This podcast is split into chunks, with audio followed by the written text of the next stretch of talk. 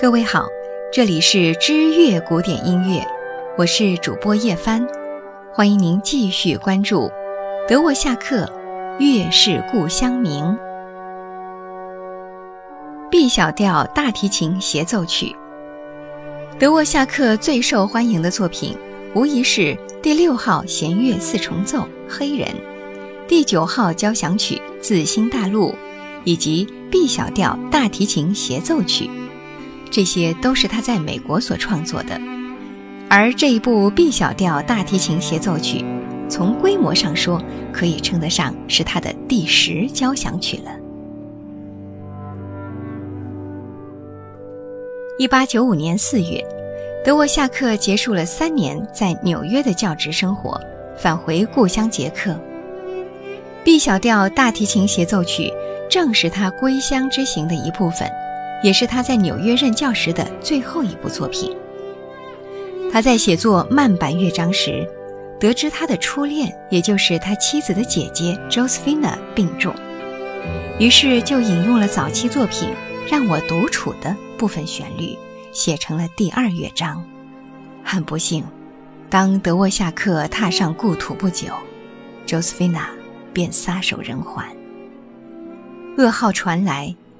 德沃夏克当即修改第二乐章，使整首曲子更加的荡气回肠。归心似箭中，究竟有多少是对初恋的期盼？或许只有当事人知道了。如今这份无果的爱情，只能寄情于一阙大提琴协奏曲了。据说勃拉姆斯听过这段乐章之后，不禁赞叹。我从来都不知道大提琴协奏曲可以写得这样美，不然我也会写一首。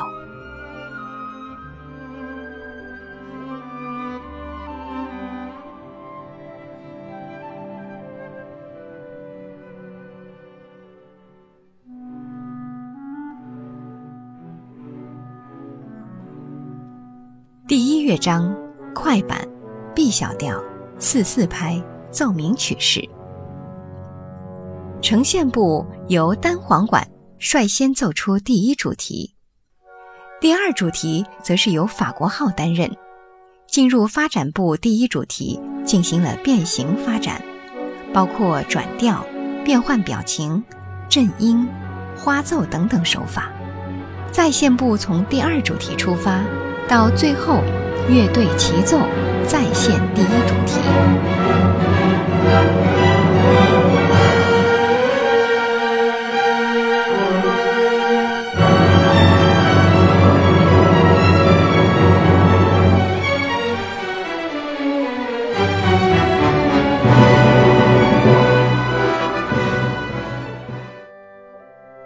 乐章，不太慢的慢板，G 大调，三段体。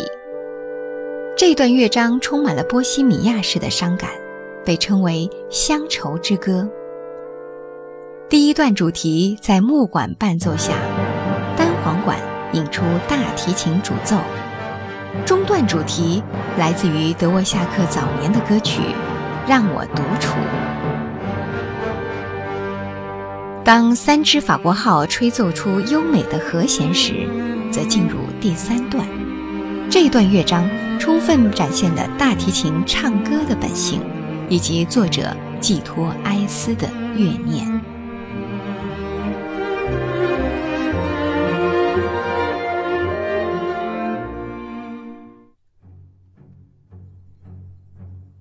第三乐章，中庸的快板，B 小调。回旋曲式，作者将黑人灵歌旋律与波西米亚舞蹈节奏融合。这个乐章非常考验大提琴诠释者与乐团配合的整体表现。不仅要求主奏大提琴与乐团的配合要拿捏好速度，还要营造出足够的气势。第一、第二主题都有相当的乡土气。所以需要演奏者诠释的略微粗犷，才更加合适。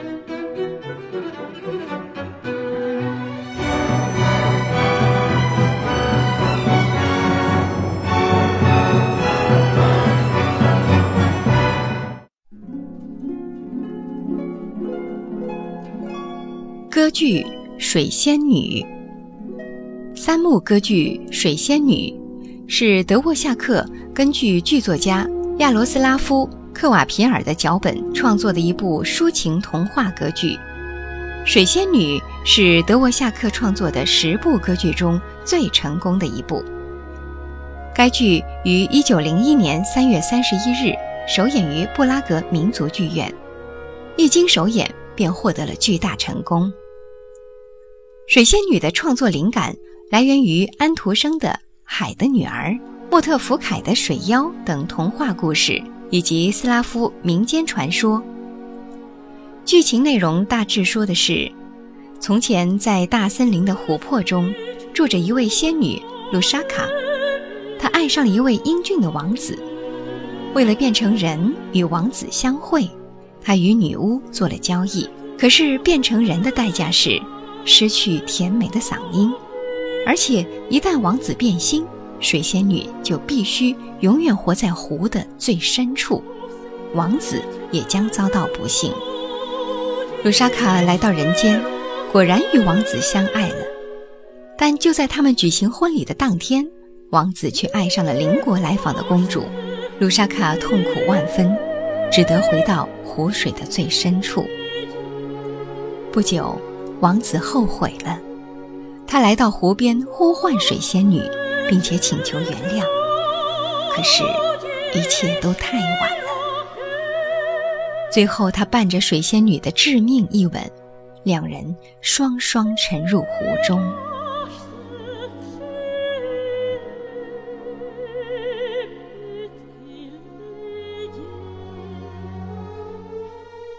天上的月儿，你把光芒洒向远方。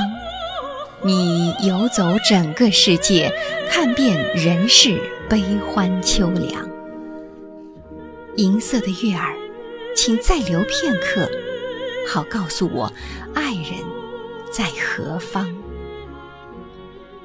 银色的月儿，请告诉他，我想用双臂拥着他，至少有一瞬间，让我会出现在他的梦乡。银色的月儿，请照着他，让他知道，无论他身在何方，有一个我在这里为他相望。这一首《水仙女》中，卢萨卡唱起的《月亮颂》，是举世闻名的女高音咏叹调，影子中的竖琴。描绘着月色朦胧而柔和婉转的旋律，曼妙抒情，他在唱着每一个心怀爱情的少女心境。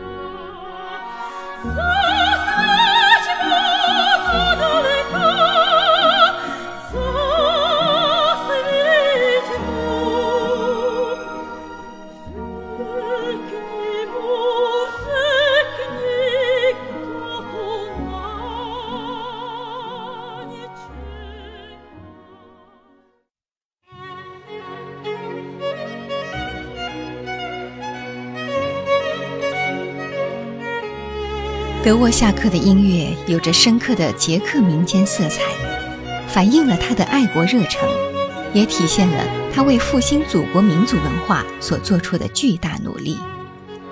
他的大型作品大都在颂扬三个主题：歌颂为本民族独立而进行艰苦卓绝斗争的革命先驱，歌颂捷克壮美的大自然和民间日常生活，诉说捷克古代的历史和美丽的神话。和斯梅塔纳一样，德沃夏克也把音乐用来赞颂祖国和坚定民族信念作为自己。义不容辞的责任，只是在对待民间音乐素材时，斯梅塔纳把全部的热情都放在了捷克，而德沃夏克不但关注捷克民间音乐，还把摩拉维亚、斯洛伐克等民间音乐也融入到创作之中，所以他更加重视斯拉夫民族音乐之间的联系。他的那首著名的斯拉夫舞曲中，斯洛伐克的奥德杰梅克。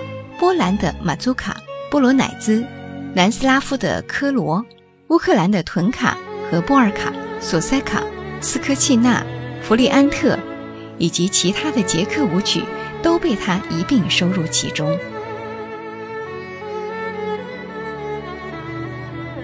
在我们就要结束本期作曲家介绍以及相应作品赏析时，不禁要说：只有去过新大陆。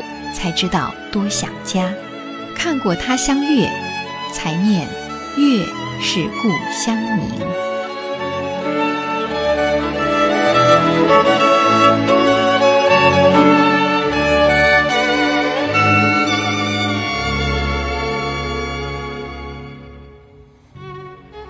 各位听友，这里是知乐古典音乐，德沃夏克《月是故乡明》。